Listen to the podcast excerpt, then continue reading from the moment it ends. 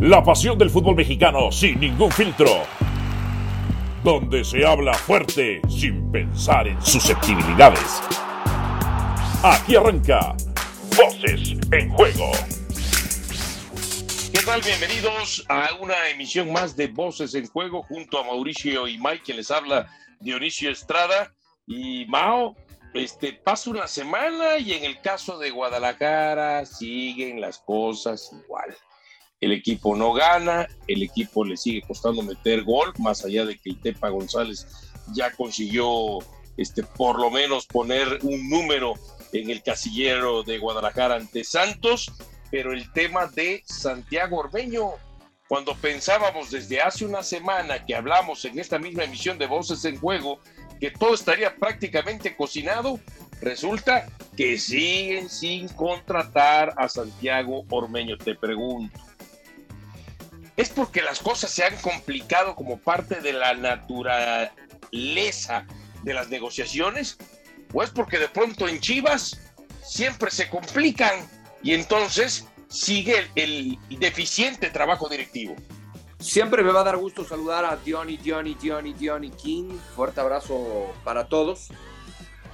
A ver, eh, hablando primero lo que fue Guadalajara en el, en el partido, yo diría que sí mejora con relación a sus dos primeros partidos. No solo por el gol, sino también por la, por la evolución en el, en, el, en el fútbol ofensivo del conjunto rojiblanco. Los primeros 15 minutos muy buenos, eh, llegando con frecuencia al área rival aunque sigo encontrando, esto no me sorprende, sigo encontrando un equipo que depende mucho de Alexis Vega, del momento que viva Alexis Vega. Alexis Vega es el futbolista que marca diferencia en el Guadalajara. Y el problema es que es otro partido en el cual Guadalajara, por más que mejore, no puede ganar. Y eso es lo que más, no sé si preocupado, pero sí ocupado debe tener a Ricardo Cadena. Lo de Ormeño, pues no es que siempre se le complica al Guadalajara, sino que yo no sé cómo, yo no sé qué pasa o cómo se vive en el mundo Chiva. Todos son problemas, pocas soluciones, y lo único es que, pues, ese refuerzo, ¿no? El de ahora, no voy a hablar de los, no voy a hablar de los de antes, ¿no? Decir el Oso González y, Mozo, que ese, es, que ese es otro tema. Hablando concretamente de Ormeño, pues se va a perder lo más probable otro partido. Ya estamos hablando de la jornada 4 porque Chivas adelanta su compromiso para el miércoles. Sí, y eso es lo que me extraña, ¿no? Porque, a ver, primero se dijo que iban a buscar el intercambio, mandar a la Chofis a Pachuca y quedarse con Orbeño. Cuando la Chofis dice, no, yo quiero un aumento de sueldo y si no, no voy a, a Pachuca. Yo me enteraba a lo largo de la semana que la Chofis quería 40% de aumento de sueldo para entonces aceptar ir a Pachuca, por supuesto, y que Santiago Ormeño este, viniera a Chivas, ¿no? Aunque Santiago Ormeño pertenezca a León.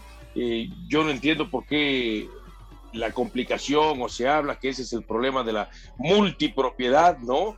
No, no, no, eh, finalmente es Grupo Pachuca y Grupo Pachuca sabrá entonces para dónde quiere eh, al jugador, si para León o para Pachuca, así pertenezca Santiago Ormeño a León y, vaya a Guadalajara. Después, este, ahora resulta que siempre sí se va a hacer el trueque, entonces yo no sé si se va a hacer el trueque porque al final hayan aceptado las peticiones de la Chofis de 40% de aumento en su salario y que aparentemente en las próximas horas quedaría eh, eh, definido. insisto, si primero intentaron por intercambio, aparentemente no fue, Después no se sentó Guadalajara para decir, bueno, ¿sabes qué? Saquemos de la ecuación a la Chofis, mantengamos a Santiago Ormeño y tengo un capital eh, disponible para poderlo adquirir eh, pagándote un dinero este grupo Pachuca, porque hay que recordar que Guadalajara iba a pagar por el tema de Orbelín. Entonces, para Orbelín sí había dinero y para Ormeño no había dinero, eh, teniendo en cuenta las, las diferencias entre uno y otro jugador. Entonces, esa es la parte, eh, Mau, que a mí me causa mucha extrañeza de cómo la directiva de Guadalajara se mueve y que su trabajo no termina de ser determinante, tajante y contundente para decir están haciendo buen trabajo.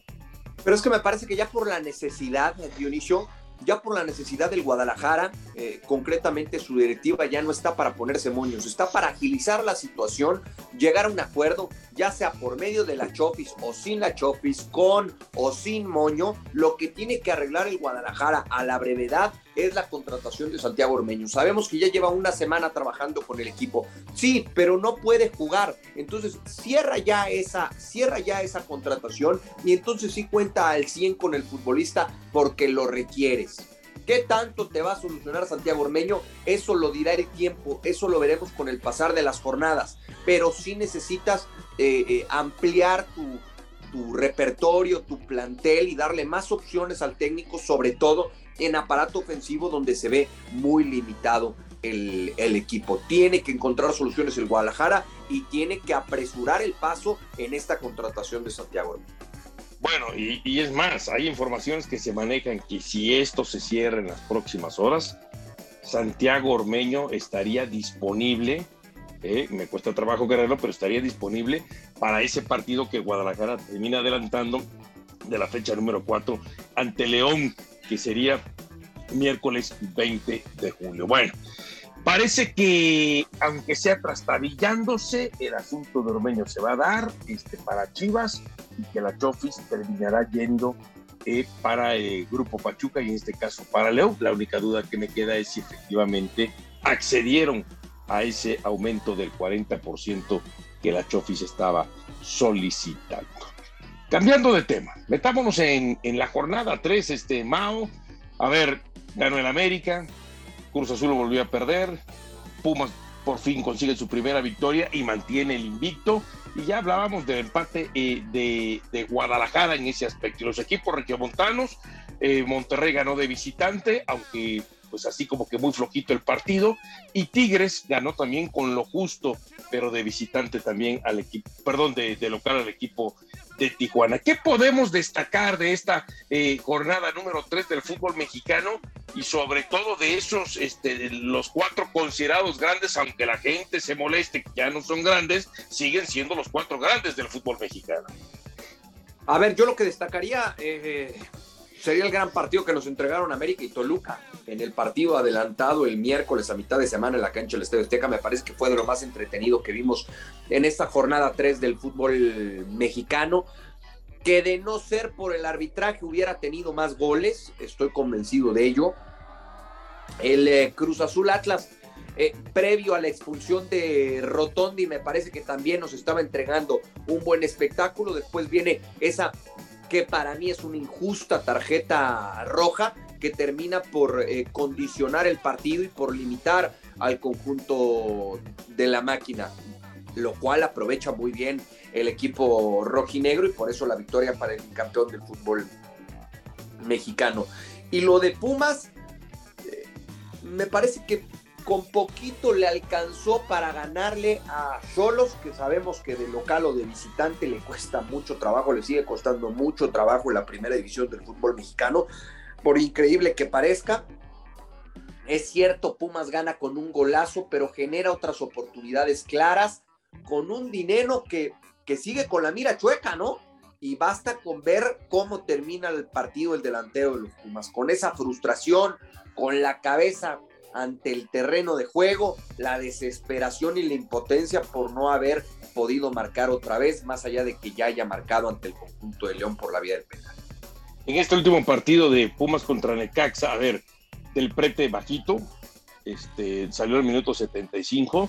No entendí por qué sostener hasta el minuto 93 eh, al Toto Salvio, sobre todo cuando los primeros 45 minutos con algunas pinceladas, una de ellas es ese servicio que destacas a, a Dineno de cabeza y que no termina aprovechando este, su compatriota, pero después el segundo tiempo fue nada más flotar en la cancha. El segundo tiempo fue cuando iba el balón por su zona como que hacer sombra, pero ni defendía y tampoco ofreció nada al ataque. Por eso a mí me extrañan las declaraciones, ¿sabes de quién? De el técnico Andrés Lilini cuando dice, es que este, como que el equipo después del partido de, de mitad de semana ante el Celta hubo cansancio, perdón, cansancio en la jornada 3 del fútbol mexicano ¿Eh? Me está queriendo justificar este, Lilini que sí hubo un cansancio, entendiendo que por supuesto era la primera vez que Pumas jugaba, este, si no mal recuerdo, a las 12 del día y que ponía, por supuesto, en este caso, a Toto Salvio y a Del Prete. Te escucho. Pero, pero lo, de, lo del Toto Salvio ya lo había dicho el propio Andrade tiene que jugar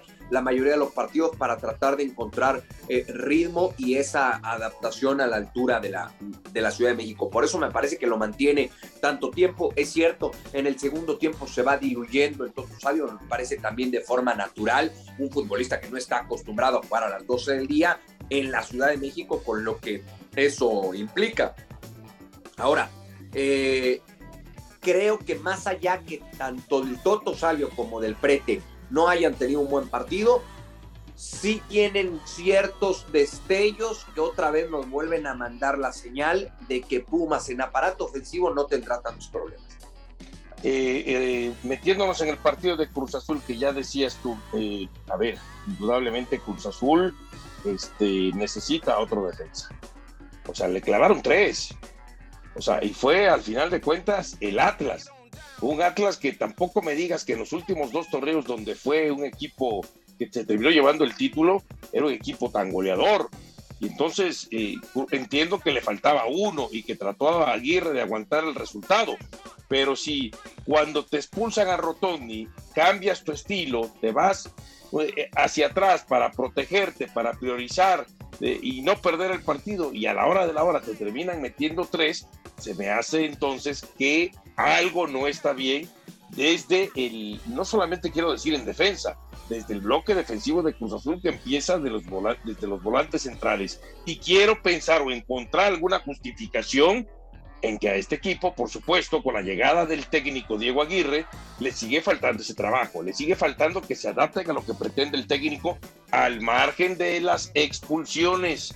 Entonces, a mí me da la impresión de que a este Cruz Azul, cuando mucha gente piensa que quizá que tenga el plantel va a estar allá arriba, le va a seguir costando, ¿eh? Le va a seguir costando mantenerse entre los primeros cuatro. No veo a Cruz Azul, por lo menos después de tres partidos, aunque Miguel Herrera se enoje, se moleste, que cómo es posible que de pronto este, los eh, comentaristas, analistas o reporteros digan ay, ¿cómo puedes este, juzgar a un equipo que ya es el peor de la competencia cuando apenas llevas tres partidos? Bueno, en el tema de Cruz Azul, viendo los problemas que tiene, más allá de la llegada de eh, el delantero eh, Carneiro, ¿no? Creo que se llama, Carneiro, sí, sí. Carneiro, este, los, problemas atrás me dicen que Cruz Azul, yo creo que si bien le va, va a estar del 5 al 8, ¿eh?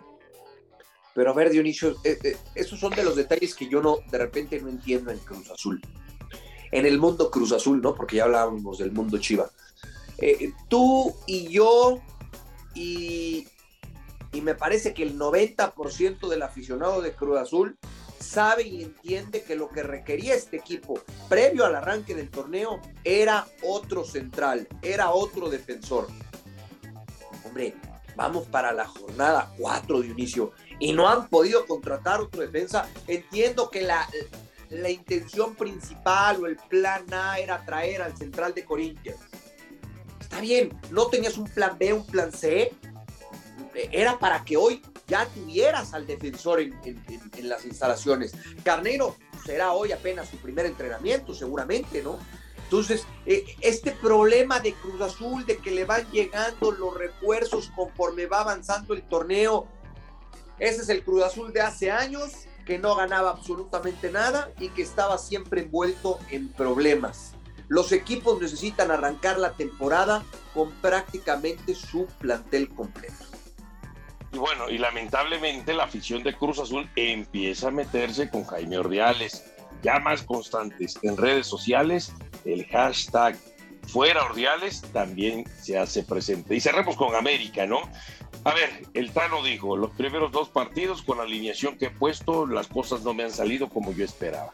¿Y qué hace? A mí me da la impresión que regresa Mau a lo que fue la base que le permitió a él cuando agarró al equipo, pues entrar en esa racha importante de muchos partidos ganados, de meterse del 18 al número 4, porque y en aquella racha de partidos recuerdo que arrancaron, por supuesto, en el medio campo Richard Sánchez y Fidalgo lo arrancaron contra el equipo eh, de Toluca. Y después, bueno, haciendo los ajustes eh, atrás, ¿no? En este caso, con Néstor Aranjo y por supuesto con Emilio Lara y Jorge Sánchez por derecha y, y Fuentes por izquierda. Pero sentó a Jonathan, eh, perdón, sentó a... a, Jonathan. no, no, sí, a Jonathan Dos Santos, pero también sentó sobre todo a Pedro Aquino. A Pedro Aquino, a mí, a mí me llamó eso mucho más la atención, ¿no? El sentar a Pedro este, Aquino. Ok, se fue, eh, eh, a ver, dijo, no puedo permitirme no ganar en, la tercera jornada y entonces tengo que recuperar eso que hice eh, cuando tomé el equipo el torneo anterior con la base del medio campo. ¿Crees que le funcionó y le salió mejor independientemente de la lesión del jugador de, perdón, de la expulsión del jugador de Toluca que termina, por supuesto, este, influyendo en el trámite del partido? hablando del compromiso contra, contra Toluca, ¿verdad? Sí, sí, sí. No lo contra Chelsea. No, Toluca.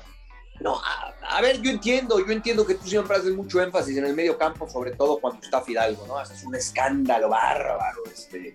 No sé, no sé qué tengas con Fidalgo, no sé si sea un tema personal, no sé qué, no sé por qué la persecución a Fidalgo. Yo, yo sigo encontrando en Fidalgo un futbolista eh, que te entrega cosas muy interesantes, que si bien es cierto, eh, me parece que lo puedes explotar más en un 4-3-3 jugando como interior que en un 4-2-3-1 siendo un doble pivote. Pero, pero para mí Álvaro, Álvaro Fidalgo te entrega buenas cuentas y había marcado un golazo contra, contra Toluca, si no es que por ese tipo de, de señalamientos ahora raros que existen en el fútbol mexicano y en el fútbol mundial se lo terminan, se lo terminan anulando. Pero me parece que la la presentación de América contra Toluca eh, fue buena. Eh, quizá otra vez el tema de la falta de gol eh, y, por lo que no puede resolver el partido antes, pero, pero de ahí en fuera me parece que el equipo, el equipo trabaja muy bien ese compromiso. No, por eso te digo, o sea, cuando él vuelve a las bases dice, no me meto en bronca, de regreso a lo que me dio resultados el torneo anterior y era desde el medio campo con Richard y Fidalgo y con la línea de cuatro en el fondo, claro que hoy, eh, por ejemplo, ya está Néstor Naranjo. Ah, o sea, estás aportando a Fidalgo ahora? Por lo que no, lo que, te estoy, lo que te estoy diciendo es que ahora ese, parece que ese medio campo le ha funcionado mejor, y hablo de los dos, Richard Sánchez y Fidalgo, que es lo que aparentemente este, Jonathan Dos Santos, que ojo, eh, siento que los dos primeros partidos, eh, el primero creo que se vio muy bien, a mí me, llamó la, atención, el segundo quizás bajó un poquito, pero aún así haciendo buenas cosas, este, al final de cuentas no le resultaron porque América no terminó ganando. Entiendo que el partido lo gana eh, sobre el final con un golazo de Richard Sánchez, que también está en el medio campo, pero que eh, el América, lógico, también cuenta con la ventaja de jugar 60 minutos o más con un hombre más o Toluca con un hombre menos y entonces este metió a Toluca sobre su portería eh, independientemente de que Toluca fue peligroso por allí en un par de, de, contraataques pero intentó avasallarlo y luego y sobre la última jugada del partido con un tremendo zapatazo de Richard Sánchez encontró el gol. O sea, lo que te quiero decir es que sí a esta victoria del América hay que darle la medida exacta. ¿eh? No hay que caer, ah, el equipo mejoró demasiado y quizás porque jugaron tales exacta, o, o, cuáles jugadores. La medida exacta de que jugaron con 60 eh, minutos con un hombre de más, a eso me refiero. Por eso hay con la finta. Falta de gol, Diony, nada más. Falta de gol y nada más, porque, porque, a ver, le anulan de manera injusta el, el gol a Fidalgo o sea que temprano en el partido lo pudo haber ido ganando. Parece injusta, sí, parece injusta. Y después todas las que genera, nada más que por falta de gol, no aprovecha. Y es cierto, lo termina ganando en el último suspiro, en la última jugada del partido. Pero América generó, América marcó, América fue mejor, inclusive cuando estaban 11 contra 11, me parece que de los tres primeros compromisos de la temporada, el mejor de todos ha sido el del pasado miércoles contra Toluca. Bueno, 11 contra 11 creo que estaba parejo en el partido. 60 minutos con un hombre más. Pienso que al final este pues terminó costando más allá de que metió a Toluca dentro. Pero bueno, vamos a ver qué pasa contra Cholos, que es el próximo partido del América. Vamos a una pausa y regresamos al segundo segmento de Voces en Juego. Voces en juego. Bueno, Mao, tú que estás muy cercano a la selección nacional mexicana. A ver, dicen, y, ojo, eh, como dice un refrán en Argentina, un dicho de Argentina, la culpa no es del cerdo, sino quien le da de comer. ¿Hasta dónde es culpa de la federación, aunque sus auxiliares técnicos estén yendo a los, todos los partidos del fútbol mexicano? el que el señor Gerardo Martino no esté en México trabajando, viendo a algún otro jugador mexicano, dándole seguimiento a los que él ya tiene contemplados, a los que se van a dar en, en la lista final, y que esté en Argentina y hasta dónde el mea culpa, la autocrítica de decir, aunque no me lo exijan, estoy a tres meses de un mundial y tengo que estar cerca de yo estar viendo ciertos partidos y no nada más mi cuerpo técnico en el caso de Gerardo Martino, que está en Argentina, dicen que de vacaciones y yendo a ver partidos de la Liga Argentina. A ver, eh, Dionisio, yo entiendo, entiendo el, escándalo. Yo no puedo justificar el que Gerardo Martino no esté en, México viendo los partidos de la liga o en Europa eh, siguiendo a los, a, los, a los seleccionados que van a estar en la Copa del Mundo. Muchos te dirán que hoy en día existe la tecnología y las, herramientas suficientes para que el entrenador pueda ver 10.000 partidos de Timbuktu estando en Honolulu. Porque sabemos que eso ya existe y que eso se puede hacer. O sea que fácilmente Gerardo Martino puede estar en Rosario viendo todos los partidos de la Liga Mexicana. Eh, Gerardo Martino tiene una lista ya hoy de, de 26 debe tener fijos ya por lo menos, por lo menos 20 futbolistas. Ahora, aquí el tema me parece es más de imagen. Es más de imagen, de mandar un mensaje, de decir, estoy presente, ¿no? Eso es lo que, lo que en realidad hoy se le cuestiona a Gerardo Martín. Sí, se le cuestiona. Sí, dale, dale. Pensé que ahora, habías terminado. Eh, no, te siento precipitado. Ya estoy, ya estoy por, terminar. Ahora, es algo que se ha permitido siempre, ¿eh? No digo que esté bien, no digo que porque se haya hecho sea lo correcto, pero es algo que se ha permitido siempre en la, en la Federación Mexicana de Fútbol. Siempre que los entrenadores, algunos ni vivan en México, y mientras eso no esté estipulado en los contratos, mientras no haya alguien de la Federación Mexicana de Fútbol que los obligue a estar, pues es muy difícil, Dionisio, es muy difícil. Fíjate que no recuerdo ese que dices tú que no viven en México. ¿Quién no vivía en México? Ah, caray. ¿De verdad? No, no, no lo recuerdo. O sea, en México te refieres Ciudad de México, país. ¿Dónde, ¿En dónde vivía Javier Aguirre? Bueno, sí, en España, pero a Javier lo trajeron. No, no, no. ¿Y, y, cuando estaba acá, ¿dónde vivía? ¿Dónde pasaba gran, gran parte? En el paraíso, papá. Ah, ya, ya, ya, ya. En el paraíso. No, no, no, no. Y, trataba yo de buscar. ¿Y Mr. Sven? Bueno, pero él estaba, estaba en Cuernavaca, cuando ¿no? estaba en Polanco, cuando no estaba en Polanco, estaba en Cancún. Cuando no estaba en Cancún, estaba en Miami. Eh, bueno, ¿y cómo le fue a Mr. Sven? Por lo mismo. ¿Cómo le fue? Bien, eh, mal, fue? mal, mal, La, la última parte de Juan Carlos Osorio, ¿cómo fue? Sí, estuvo en Colombia y al final. Claro, claro. Entonces, eso ha pasado durante los, por lo menos, los últimos cuatro o cinco Sí, pero, pero, aquí pero aquí da la impresión que está más descarado el asunto. O sea, ya te pasaste dos años de la pandemia.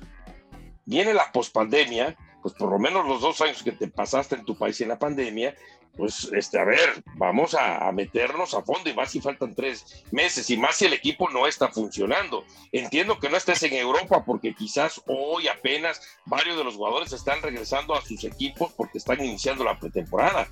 Pero de ir a ver la Superliga Argentina, que el día que la fue a ver en esa Superliga Argentina de cuatro partidos que veía yo, en uno solamente hubo gol. Y el partido que fue a ver 0 a 0. ¿eh? A venirte a México yo el Racing, el Racing. exactamente. Entonces, vete a México, porque si bien es cierto, aunque ya tengas tus cuatro o cinco jugadores mexicanos bien detectados, tú no sabes cuál entonces eh, puedas estar en este último torneo, la pueda romper y órale, no lo descartes.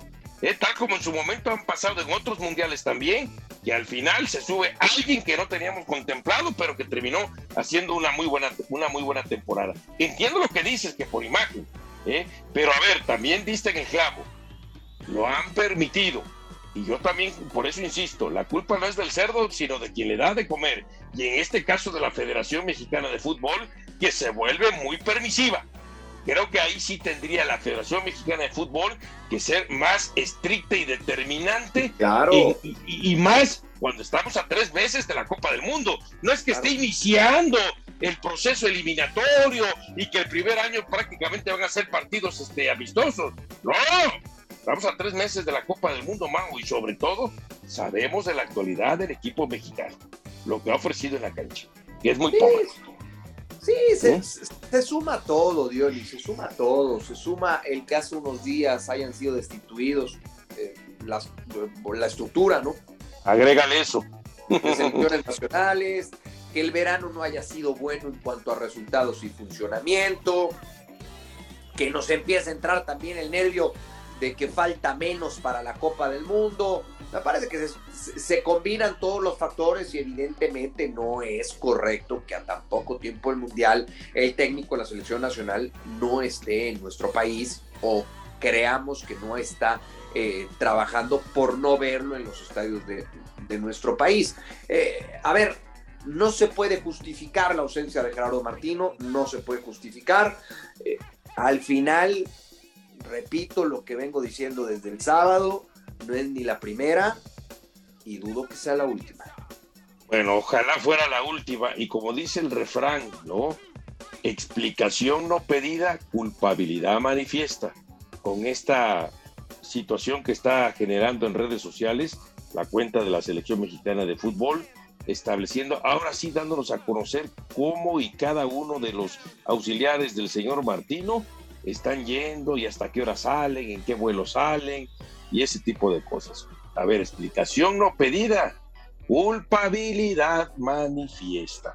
Y cerremos ya este eh, espacio de voces en juego con lo de Orbelín Pineda. ¿Te acuerdas que alguna vez hablamos, Mao, que por qué tenía que Orbelín Pineda entrar en estado de pánico, no?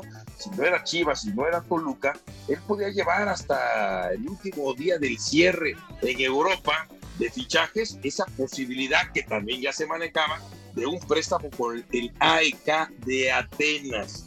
¿eh? Y se termina concretando lo del AEK de Atenas, más allá que también estuvo sonando lo del estándar de Lieja. Este es, a ver, al final de cuentas, cuando tenías Chivas, cuando tenías Toluca y cuando tenías estándar de Lieja y aparece el AEK de Atenas, ¿es mejor decisión que haber venido a Toluca o a Guadalajara? Eh, sí, sí, porque dicho de propia voz de Orbelín, y eso yo lo estuve contando, y me parece que te consta desde, desde la gira del verano de la selección nacional, Orbelín no quería tirar la toalla a la primera. Y dijo, si me costó tanto trabajo llegar, llegar a Europa, hoy me tengo que aferrar. Si bien es cierto, la liga griega no es la más competitiva, sí pertenece a Europa. Me parece que lo que buscará Orbelín de aquí al Mundial es tener continuidad, regularidad, la va a tener porque además es dirigido por un eh, eh, técnico que lo conoce a la perfección. Y después tratar de aprovechar la Copa del Mundo como una vitrina para dar el brinco, para dejar la liga griega y entonces ir a jugar una liga mucho más competitiva. En cambio, si vienes a México, ya es más difícil volver a Europa buscando su sueño, eh, sí, pero yo te escuché una vez en un programa, pero Dionisio, ¿de cuándo acá le da seguimiento a la liga griega? Y, yo nada más te decía, bueno, no es que le demos seguimiento a la liga como tal, le damos seguimiento a los jugadores cuando más o menos se están yendo a tal o cual liga. ¿eh? Difícilmente es, difícilmente dejas de seguir a uno que otro jugador. En el caso de Orbelín Pineda, estando en el AEK de Atenas, al margen de que no veamos la liga griega en nuestro país, de que no contemos con esos sistemas este, de, streaming que sí cuentan las grandes selecciones en el mundo, o todas las selecciones, por así decirlo, como debe de contar el señor Gerardo Martino para ver todos los partidos, entonces, este, pues sabremos si jugó o no jugó Orbelín, o de pronto nos llegará alguna crónica, si Orbelín de cierta manera, este, los minutos que estuvo jugó bien, o de plano eh, le ha costado. Eso lo sabremos al final de cuentas. Sí, eh, a lo mejor tú y yo no, no vamos a tener la posibilidad de seguirlo. Pero a Orbelín no le, no le interesa que nosotros lo sigamos. A Orbelín le interesará que nos sigan equipos, pues, no sé, de España, de Holanda, de Portugal, de Alemania, para el día de mañana dar el brinco. Y me parece que sí está mucho más cerca eh, de dar ese brinco estando en Grecia que en el fútbol mexicano, por más trabajo que nos cueste. Es que yo comparto, yo comparto. Si Diego Lainez se regresa, difícilmente va a volver a Europa, por ejemplo. Esa es la verdad. Y algún otro, y algún otro. Entonces, este, hay que, yo creo que Orbelín se la terminó jugando, se la terminó jugando bien, se la rifó bien. Ahora, a él no le interesa que lo sigas tú o lo siga yo. Yo te pregunto, ¿a él le interesará que lo siga Gerardo Martínez y su cuerpo técnico? Me imagino que sí, ¿no? Hay que ver si Gerardo Martino hace la tarea completa y lo termina siguiendo. Mario, ¿algo más que agregar? Eh, mandarte un abrazo, Diony, decirte lo mucho que te admiro y que te aprecio, y con eso me parece que es, que es suficiente. Gracias, Mau, eh, por tus palabras, es recíproco, y nos seguimos viendo en los próximos espacios de ESPN. y a ver cuándo me da mucho gusto escucharte y verte en tantos espacios de esto. Me hace bien. ¿Eh? Ese me sonó, no sé, me sonó con un comentario de humor negro, un poco ácido, ¿eh? Pero bueno, por ahí nos seguiremos viendo, señor Mauricio y May. Vámonos, señores. Gracias a Adrián López en la producción. Mi nombre es Dionisio Estrada. Esto fue Voces en Juego. Aquí termina Voces en Juego nos escuchamos de nuevo para repartir más verdades del fútbol mexicano.